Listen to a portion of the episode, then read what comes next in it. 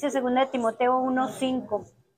Dice, trayendo a la memoria la fe no fingida que hay en ti, la cual habitó primero en tu abuela Loida y en tu madre Eunice, y estoy seguro que en ti también. Hoy vamos a entrar al tema de la maternidad bíblica. Estuvimos estudiando nuestro rol y nuestros deberes dados por Dios como esposas. Ahora vamos a meditar en nuestro rol como madres.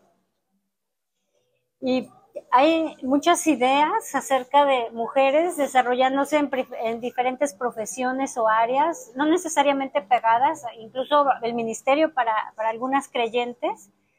Eh, también mujeres que se van a trabajar no por una necesidad real, sino porque quieren realizarse o quieren tener una independencia económica, no quieren depender de su esposo para porque así se sienten esa seguridad que es una seguridad falsa, ¿no? Y, eh, las que se van a trabajar sin esa necesidad es para llevar un nivel de vida mejor, para obtener ciertas cosas, darse ciertos gustos, y, ya porque el mundo les dice que eso les va a dar la felicidad.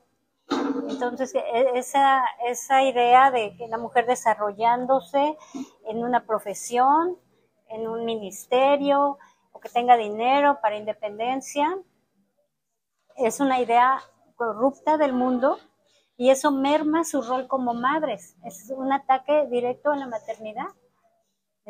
También los afanes de la vida. La vida pasa bien rápido, es día tras día, cuando ves ya es, domingo y luego es, otra vez domingo y otra vez, Y siempre estamos ocupadas. Y si no estamos alerta, los, es fácil que los afanes nos absorban y, nos absorben y le damos prioridad a otras cosas antes que a nuestras responsabilidades bíblicas como esposas y madres. Esto es un ataque a la maternidad. También hay poca instrucción bíblica en las mujeres. ¿no? Hay mujeres que sí están en casa, aún las que profesan ser cristianas, pero no hay instrucción y entonces empezamos a seguir o empiezan a seguir filosofías de este mundo para educar a los hijos. Ese es otro ataque a la maternidad ¿no? También ideas diabólicas de las que te están bombardeando en el mundo, ¿no? A ti y a las futuras madres. Estaba escuchando un conferencista secular que citaba titulares de medios de comunicación y dice que eran de, los últimos meses. Y citó a un canal de argentino de noticias que decía en el titular, dice, los padres desperdician, o sea, imagínate, saben esa palabra, desperdician cuatro mil horas de su vida durante la crianza de sus hijos. Y el reportaje decía que según un estudio, un papá y una mamá malgasta, o sea, usaban esa palabra, malgasta unas 219 horas por cada año que dura la etapa de educación de sus hijos. Entonces, ¿qué es el, ¿cuál es el mensaje? ¿no? Que si no eres madre, ni lo seas. Y si sí eres, estás malgastando tu tiempo. Qué fuerte está eso, ¿no? Y eso lo están escuchando nuestros hijos. Otro, otro medio, dan una nota de la BBC, este, se titulaba Cuando la mujer elige no tener hijos. Y en este artículo se citaba el testimonio de, una mujer que decía, me encanta tener mi propio espacio, pasar dos meses al año viajando, tengo mi profesión y mis amistades. Entonces, este es el mensaje a las, a las, mujeres que van a ser madres, ¿no? Si no tienes hijos, no los tengas, o si te vas a casar, no tengas hijos para que tengas libertad, ¿no? Y aún mujeres creyentes que se creen estas cosas, ¿no? Y se sienten frustradas de que porque los hijos les estorban, ¿no? Y muchas veces estás esperando que crezcan tus hijos para que tú puedas tener esa libertad, para que puedas viajar. Y entonces eso, eh, estás inconscientemente teniendo ese mensaje de que te están estorbando. También otro medio que citó era este de, de la vanguardia de España, que titulaba un artículo, Las parejas sin hijos son más estables y felices, ¿no? Entonces, igual el mensaje es que tus hijos te están estorbando, tus hijos en, todas tus áreas, ¿no? Y bueno, así que el empoderamiento de la mujer, los afanes de la vida, la poca instrucción bíblica en las mujeres, las ideologías diabólicas de las que te están bombardeando, tristemente han sacado a la madre de su hogar, y qué gran pérdida, porque ¿quién está criando a la próxima generación? ¿Con qué mentalidad está siendo criada las nuevas generaciones? Así que hoy vamos a, comenzar. Hoy vamos a ver una introducción para empezar a, a recomodar nuestros pensamientos acerca de la maternidad. En la próxima sesión vamos a estar meditando la palabra de Dios, las instrucciones. Hoy vamos a hacer una introducción, la próxima semana las instrucciones del Señor. Todo en la palabra de Dios, porque nosotros nos apoyamos y creemos en la suficiencia de las escrituras. No nos apoyamos en filosofías, en sabiduría de este mundo. ¿no? Dice Isaías 31.1, hay de los que descienden de Egipto por ayuda y confían en caballos y su esperanza ponen en carros porque son muchos y en jinete porque son valientes y no miran al santo de Israel ni buscan a Jehová. Ah, entonces dice, hay de los que descienden de Egipto por ayuda. Nosotros en la palabra de Dios tenemos la suficiente instrucción para que sepamos cómo hemos de conducirnos como esposas, como madres, en nuestros roles como, como mujeres, para lo que nos diseñó el Señor. Dijo el puritano William Perkins, la única norma para ordenar la familia es la palabra escrita de Dios. David decidió, el rey David decidió gobernar su casa por ella cuando dijo en el Salmo 101.2, entenderé el camino de la perfección cuando vengas a mí. En la integridad de mi corazón andaré en medio de mi casa. Así que en la palabra de Dios vamos a, ver, a reordenarnos eh, cómo vamos a educar, a criar a nuestros hijos para el Señor. Dios nos bendice al darnos una mamá que nos da su amor, pero es mucho mayor bendición cuando esa mamá conoce su sagrada vocación. Las escrituras nos enseñan que Dios nos llama a las madres a, establecer un fundamento bíblico en las etapas más tempranas de nuestros hijos y después seguir instruyéndolos en cada fase de su vida. Dice Proverbios 22.6, instruye al niño en su camino y aun cuando fuere viejo no se apartará de él.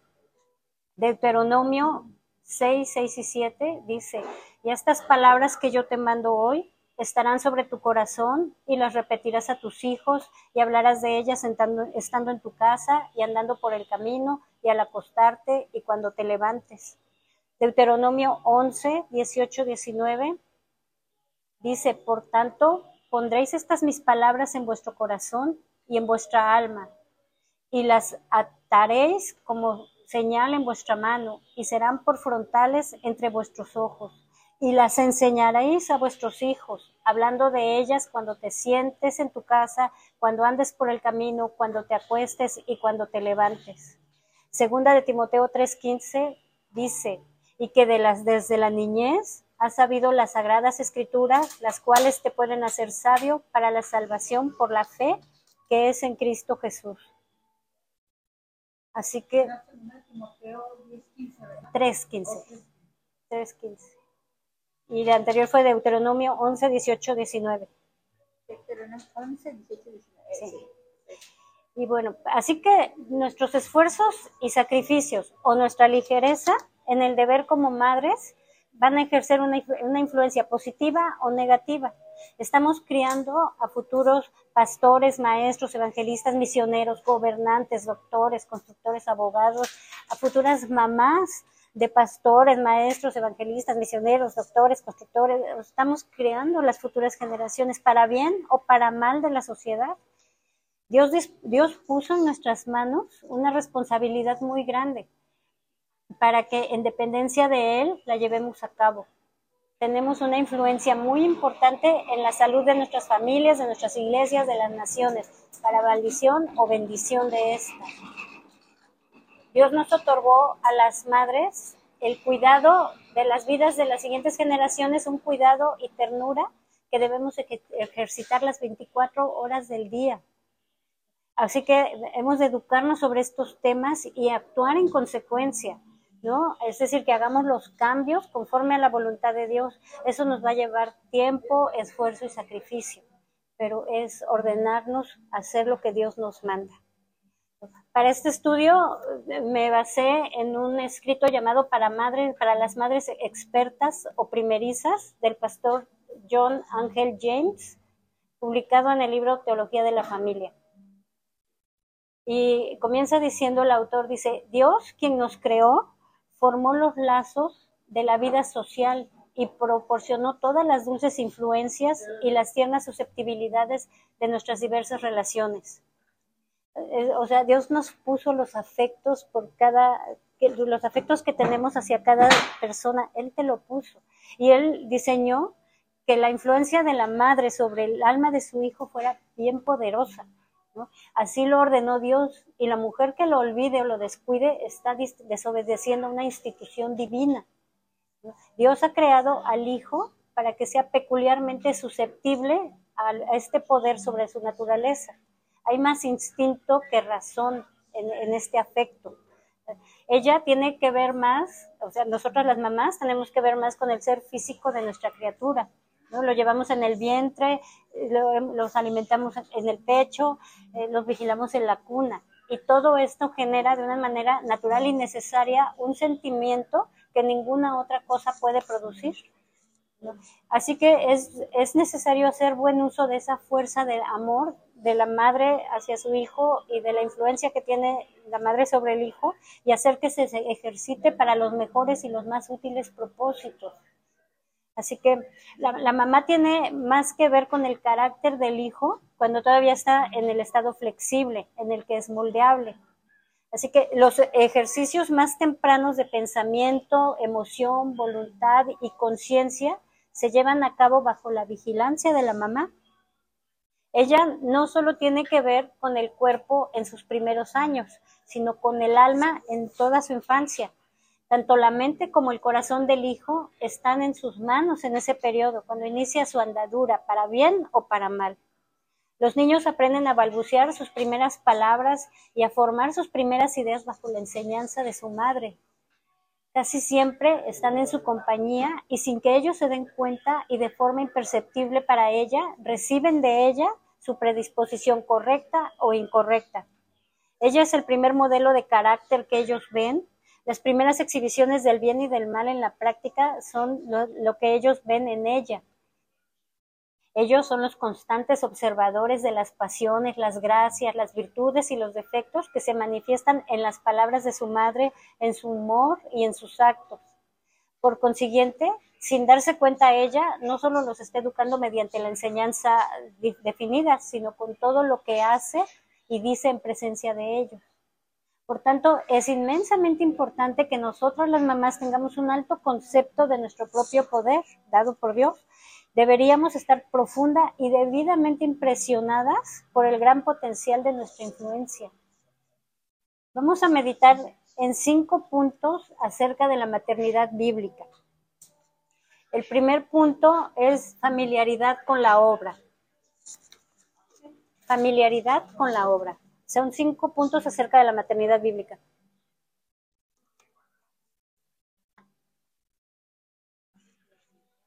La primera, familiaridad con la obra. Las mamás deberíamos estar bien familiarizadas con la obra que se nos ha asignado.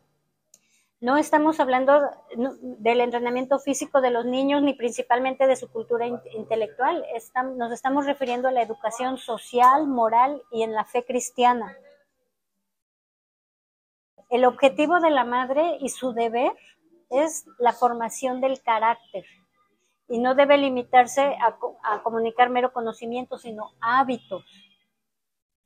El ministerio especial consiste en cultivar el corazón y regular la vida.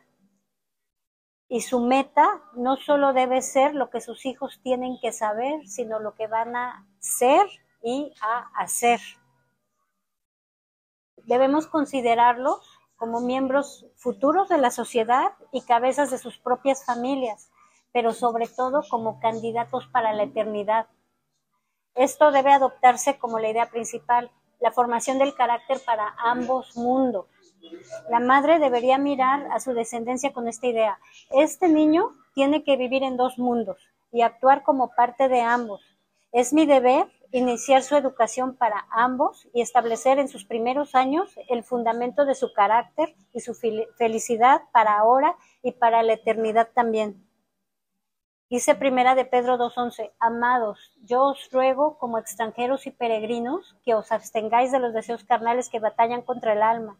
Y Hebreos 13.14 dice, porque no tenemos aquí ciudad permanente, sino que buscamos la porvenir. 13, 14. Entonces vamos a, tenemos que tener en cuenta que vamos a formar el carácter de los hijos para ambos mundos, para aquí y para la eternidad. Como dije, 1 Pedro 2.11 habla de que somos extranjeros y peregrinos. Hebreos 13.14 dice que no tenemos aquí ciudad permanente, sino que buscamos la porvenir.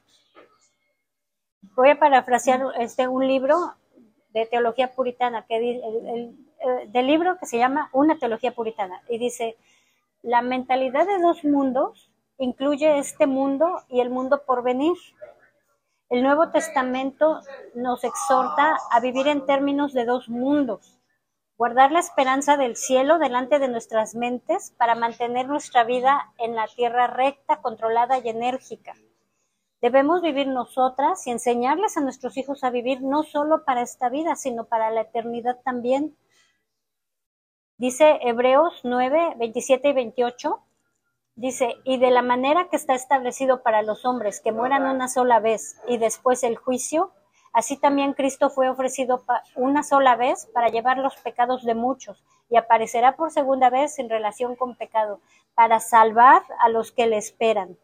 Así que nosotras debemos, debemos nosotras para, para nosotras mismas y así enseñarles a nuestros hijos a buscar a Cristo en esta vida. Estamos a un latido de la eternidad. La, que, la eternidad cuelga en una delgada línea del tiempo.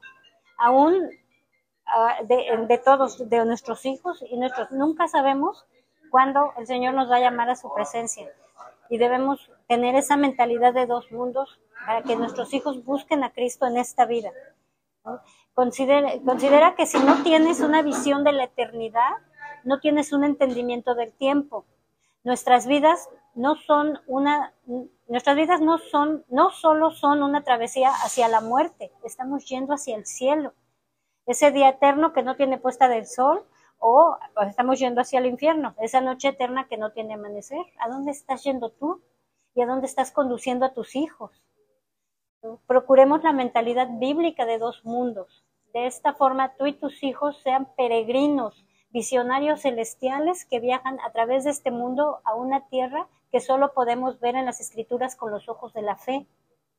La pregunta es, ¿somos bíblicamente analfabetas? Eh, enfatizamos la piedad devota muy poco y vivimos vidas indisciplinadas que consisten más en metas triviales que en viajar como peregrinos a la ciudad celestial. ¿Qué les estamos enseñando? A, hacer tesoros en esta tierra, a que ellos eh, quieran eh, aquí prosperar y, hacer sus, sí, como dije, sus tesoros en, este mundo, o les estamos enseñando una piedad, enseñando que ellos son mucho más que alguien que va a vivir aquí, porque aquí todos nos vamos a morir. Y pero el alma es eterna. Cito allí hay Parker, Dice, los puritanos se veían a sí mismos como peregrinos de Dios viajando a casa, los guerreros de Dios contra el mundo, la carne y el diablo, sirvientes de Dios bajo las órdenes de hacer todo el bien que puedan mientras van en camino.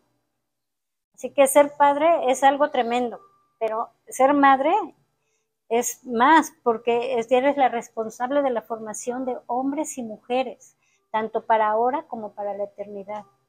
Y obviamente ahorita estamos en el tema de la maternidad bíblica. Por supuesto que el hombre tiene una gran responsabilidad dada por Dios para ser el sacerdote de, su hogar, que va a, instruir y va a, apuntar a sus hijos y a su esposa a Cristo. Pero bueno, estamos hablando de la maternidad y es una responsabilidad bien grande que tenemos.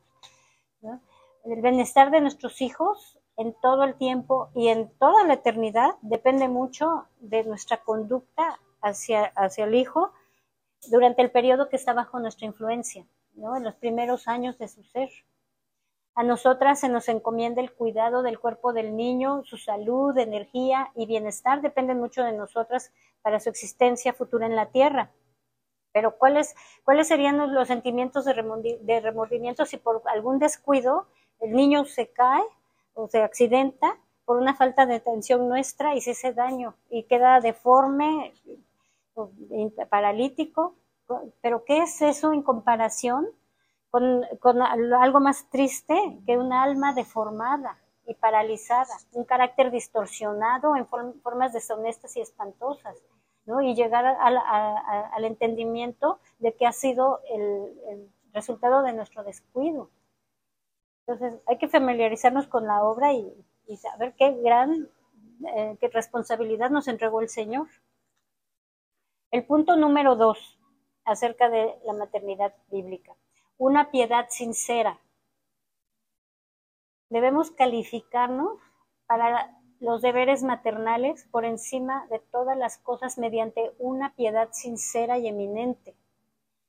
Una, una mamá no debería olvidar jamás que esas criaturas encantadoras que juegan tan contentas e inocentes, este, con toda inconsciencia de la infancia, son almas inmortales. Uno casi debería pensar que la diligencia en este asunto sería tan abrumadora como cambiar con, como para cambiar con el del, acabar con el deleite de los padres. Pero una mamá pues no puede contemplar al bebé que está dándole de comer, que, que, te sonríe dulcemente, ¿no? Pues está en la cuna y que apenas ve que respira, ¿no? Y pues eh, tú sientes que, que, este, que te, da tanta ternura y tanto amor, ¿no? Que es difícil que tu alma se, se estremezca y se encoja y empiece a, este, a pensar que, ah, que espero que no acabe siendo un libertino en este mundo y un condenado en el siguiente, ¿no? La mamá tiene un sentimiento más, este, pues, más maternal, ¿no? Y ella tiene la gozosa esperanza de que su bebé va a ser un, cristiano santo, útil y feliz en esta tierra y después un inmortal glorificado en el cielo. Pero tales pensamientos eh, de, aflicción, de angustia, de angustia deberían de, de repente cruzarse sobre nuestras mentes para, para, que, para que veamos la, la, responsabilidad tan grande, no nos relajemos, no, no nos relajemos y pues que, que, veamos que, que, tenemos una responsabilidad bien grande como mamás, ¿no? Todos deberían darse cuenta de la sublime idea de que las, sus casas son los seminarios para la eternidad, los hijos son los estudiantes y nosotros mismos, tanto el padre como la mamá, somos los maestros de la fe y la fe cristiana es la lección con cada bebé que nace en la familia llega el requerimiento que Dios hace. Toma este niño y críalo para mí. Es, es, un hijo de Dios por creación, enviado para ser formado en el camino por el que debería andar, es decir, la crianza y el consejo del Señor. Nos estremecemos ante las crueldades de los que sacrificaron a sus bebés a Moloch pero qué inmolación más terrible practican aquellos que ofrecen a sus hijos a Satanás al descuidar su educación en la fe, a la enseñanza de vivir una vida piadosa y dejarlos crecer en la ignorancia de Dios y de su destino eterno. Pero que una mamá puede enseñar o enseñará con eficacia la piedad si ella no la siente o la practica. Por tanto, el corazón de una madre debe estar profundamente lleno de piedad si quiere enseñárselas a sus hijos. El versículo con el que comenzamos, segunda de Timoteo 1.5, dice, trayendo a la memoria la fe no fingida que hay en ti, la cual habitó primero en tu abuela Loida y en tu madre Eunice, y estoy seguro de que en ti también. Pablo le está diciendo a Timoteo que, que, la fe no fingida de su abuela y de su madre, que fueron quienes lo instruyeron. El papá de Timoteo no era creyente, era griego, y sin embargo la abuela y la madre lo instruyeron en la palabra de Dios. Y dándonos ejemplo para muchas que, su esposo no es creyente, que, el Señor él respalda, respalda el amor que tienes tú para el Señor para obedecerle y, y instruir a tus hijos para, para Él. Ahora, sin esta piedad, sin esta fe no fingida, ¿podrá tener la voluntad de enseñar, el corazón para orar y el derecho de esperar? Tenemos que trabajar, pedirle al Señor y en dependencia de Él, este, buscar al Señor en oración, buscarlo en su palabra, meditar su palabra, crecer, para que empecemos a, que el Señor obre y, aumente nuestra, nuestra piedad. ¿Puedes concebir una elevación más alta y noble que alcanzar? cuando tú le das la idea primera de Dios, la primera idea de Dios a la mente de tu hijo, que se hace mil preguntas, o la de dirigirle a Cristo, que cuando era niño estuvo sujeto a sus padres, que creció para ser el Salvador, y que dijo, dejad a los niños venir a mí, que los tomaba en sus brazos y los bendecía y después murió en la cruz para salvarlos, que tú le des esas ideas a tus hijos, que les enseñes, o la de hablarle del cielo, la morada de Dios y de sus ángeles, y ver brillar la primera mirada de curiosidad, en la primera lágrima de piedad infantil, escuchar la primera pregunta de preocupación, el primer aliento de oración en los labios de tu hijo, ¿no? Cómo se ha colmado de deleite el corazón de muchas mujeres en medio de, semejantes escenas. Así que es, una, es un privilegio que el Señor nos da, colaborar con Él para, para, para apuntar a nuestros hijos al Señor. Si tu fe es genuina, te enseñará de una vez la grandeza de la obra y tu propia insuficiencia para realizarla correctamente con tus propias fuerzas. Así que tu cometido es entrenar a mortales para esta tierra y a seres inmortales para Dios, el cielo y la eternidad. Así que cultiva pues una conciencia temblorosa de tu propia insuficiencia y apóyate en Dios mediante la oración de fe constante y ferviente. En un sentido excepcional, sé una madre de oración. No confíes en ti misma y mediante la oración de fe consigue la ayuda del Omnipotente. El tercer punto acerca de la maternidad, es el afecto. El afecto es la llave de oro habilitada por Dios para abrir los cerrojos de cada corazón humano.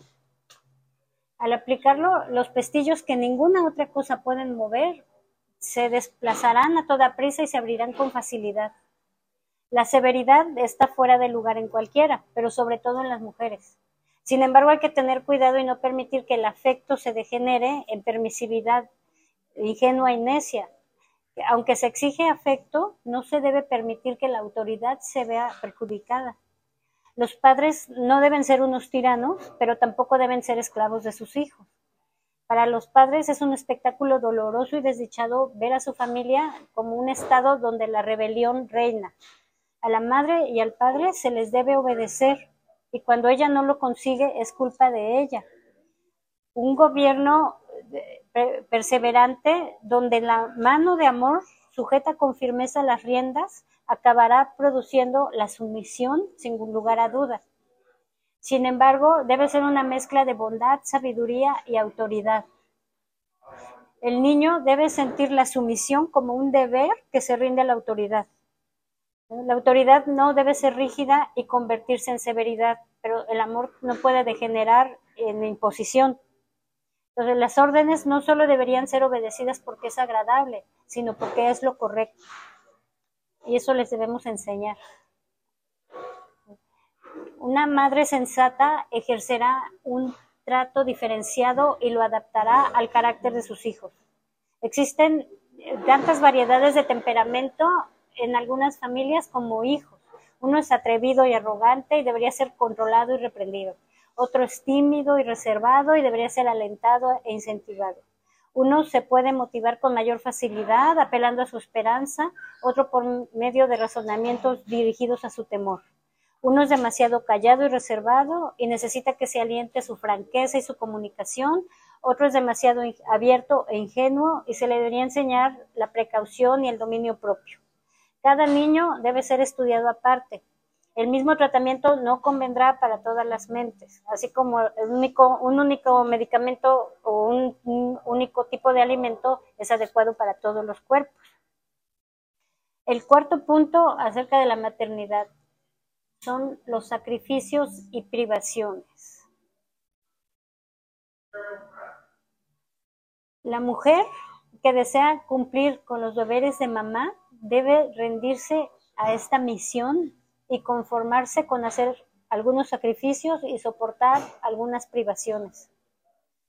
En, en, la, en los pájaros, en, la naturaleza, vemos en la mamá pájaro este, cómo se somete a, a soledad y abnegación durante el tiempo de incubación. ¿no? admiramos la tranquila y voluntaria rendición de su libertad habitual y sus disfrutes que el instinto le enseña a efectuar. Así que nosotras, igual, por amor a nuestros hijos, las mujeres deberíamos estar dispuestas a ser, bajo la influencia de la razón, y de la, y de la fe cristiana lo que el pájaro hace por impulso, por instinto. los hijos son una responsabilidad por las que las mamás deben renunciar a algunos de los disfrutes de la vida social, algunos, hasta algunos placeres sociales de la fe cristiana. ¿no? La que quiera tener un poder maternal sobre sus hijos debe darle su compañía. No, puedes andar por allá y quién está educando a tu hijo. ¿no? digo que una mamá debe estar encarcelada en su propia casa, que nunca salga ni tenga, ni tenga compañía. La, que está dedicada a las necesidades de su familia también necesita relajación ocasional en medio de los placeres de la sociedad y en especial en, medio de, la, de la iglesia. Algunas madres son absolutamente esclavas de sus hijos hasta el punto que rara vez salen de su hogar y hasta dejan de ir a la iglesia. Esto es un error extremo que se debe evitar. Pero también están las que se van al otro extremo y que no renuncian a una fiesta social ni a ninguna reunión pública ni por el bien de sus hijos. La mujer que no está preparada para hacer muchos sacrificios de este tipo por amor a sus hijos, su hogar y su esposo, no debería pensar en, entrar en la vida matrimonial. Entonces, la maternidad requiere o de sacrificios y privaciones. El quinto punto acerca de la maternidad. ¿El cuarto nos pasamos? El cuarto es los sacrificios y, privaciones. Ahorita al final los voy a repetir para que los apuntes. El cuarto. El quinto va a ser ser ingenuosa, ingeniosa, estudiosa y ten inventiva. Eh, es el mejor método de ganar la atención y formar la mente de tus hijos mientras son pequeños. ¿no? Muchas veces nos imaginamos que la educación, en especial la educación Sé ingeniosa, estudiosa y ten inventiva. Eso. Eh, decía que muchos nos imaginamos que la educación, eh, en especial la educación cristiana, consiste en, limitarse a, separar un tiempo y leerles un capítulo de la Biblia o enseñarles un catecismo o que aprendan un himno y lo canten. Pero, y cuando eso se acaba, ya se acabó. Pero aquí lo único que estamos cultivando es la, la memoria, es la memoria, pero el intelecto, los afectos y la conciencia se descuidan por conceptos, por completo. Una mamá cristiana debería de ponerse a inventar el mejor modo de tener la atención y conservarla, ser, ser eh, eh, natural en la instrucción en la fe, ¿no? Eh, una conversación incidental en, vez de la formalidad de, a ver, vamos a, sentarnos a estudiar la palabra, a tal hora o tales días. Tiene que ser una conversación incidental. La introducción a los temas de la fe cristiana en la vida diaria, en lugar del anuncio serio e intimidante del cambio de los asuntos seculares a los sagrados, Y la costumbre de referirle todas las cosas a Dios y comparar todas las verdades y las máximas de la Biblia con los acontecimientos de cada hora, en, lugar de limitarse a forzar todas las cosas fuera de su canal cuando se vuelve el tiempo de la devoción.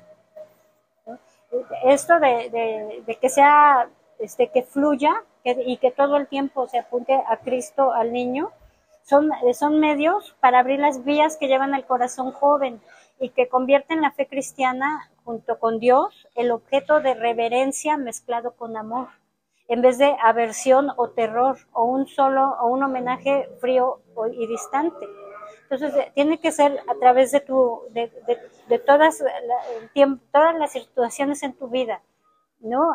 buscar la conversación acerca de, las cosas de Dios, ¿no? enseñarle los temas de la fe en la vida diaria, es referirle todas las cosas a Dios y comparar las verdades de la Biblia con las cosas que están pasando en cada momento. Dice, dice Deuteronomio 6, 6 y 7, y estas palabras que yo te mando hoy estarán sobre tu corazón y las repetirás a tus hijos y hablarás de ellas estando en tu casa y andando por el camino y al acostarte y cuando te levantes. Es fluyendo todo el tiempo en, Dios, porque si no, efectivamente se hacen niños que cuando son más jovencitos no quieren saber nada de la iglesia ni de las cosas de Dios y tienen, conocen la palabra porque la conocen, pero nada más la tienen en la mente, porque era como, vamos a separar el tiempo de Dios y ya el resto del tiempo ya es secular, ¿no? y es, no, es, es a través de una vida de, de, palabra, de, enseñarles y de llevarlos a Cristo en cada circunstancia de la vida. Entonces les voy a repetir los cinco puntos que vimos. El primero fue familiaridad con la obra. El segundo, una piedad sincera. El tercero, el afecto. El cuarto, los sacrificios y privaciones. Y el quinto, sé ingeniosa, estudiosa y ten inventiva. Así que investidas como estamos de tal influencia, reflexionemos a menudo de nuestra responsabilidad. Con tanto poder que Dios nos ha conferido, somos responsables ante nuestros propios hijos. Somos responsables ante nuestro esposo porque Él confía a nosotros la educación de nuestros hijos. Somos responsables ante la iglesia de Dios porque la educación familiar es o debería ser en las familias de los piadosos el medio principal de conversión. Muchos padres piensan que llevas al niño, al hijo a la iglesia y el, ministro lo va a convertir o le va a enseñar, pero somos nosotros, nosotros en la casa en donde debemos apuntarlos a Cristo. Somos el medio principal de conversión. Vamos a terminar con unas preguntas para reflexión. ¿Te das cuenta de la enorme influencia que Dios te dio en tus hijos? ¿Usas ese privilegio para los mejores y más útiles propósitos para su eternidad? ¿Estás con tus hijos para criarlos o menosprecias ese don que el Señor te dio y se los encargas a alguien más, dependiendo de su edad, a niñeras, a abuelas, a algún familiar, en la escuela, para que tú puedas hacer tus propias cosas? Si, si no puedes estar en casa con tus niños o aún si sí estás en casa pero no asumes tu responsabilidad bíblica por completo hacia tus hijos, ¿quién les está dando ese ejemplo de piedad? Puede ser una persona, pero puede ser una computadora, la televisión, en la escuela, los compañeros, los maestros, les están enseñando y no, no les van a enseñar nada, la palabra de Dios, ¿no? ¿Cómo puedes saber qué ejemplo de carácter están aprendiendo tus hijos? ¿Quién les está formando sus primeras ideas? ¿De dónde están aprendiendo las exhibiciones de bien y del mal? Y, no pongamos de pretexto aún el ministerio o los deberes para la iglesia, porque una mujer piadosa no es la que está en la iglesia sirviendo y estudia la palabra y escucha muchos sermones. Una mujer piadosa es la que obedece lo que dice la palabra de Dios, está en su casa, sujeta a su marido y criando hijos para el Señor. Hermanas, reflexionemos estas cosas, arrepintámonos y pidamos perdón a Dios en donde hemos e-, ejercido nuestro rol como madres a nuestra manera. Valoremos a nuestros hijos y su alma eterna. Pidamos a Dios que nos ayude a ejercer nuestra maternidad. A las que ya no estamos criando hijos, enseñemos estas cosas a nuestros hijos e hijas adultos para la educación de nuestros nietos. Eh, también enseñemos a nuestras hermanas en la fe y apoyémosles en la crianza de los, de los niños. Dice el Salmo 127.3, He aquí, herencia de Jehová son los hijos, cosa de estima el fruto del vientre.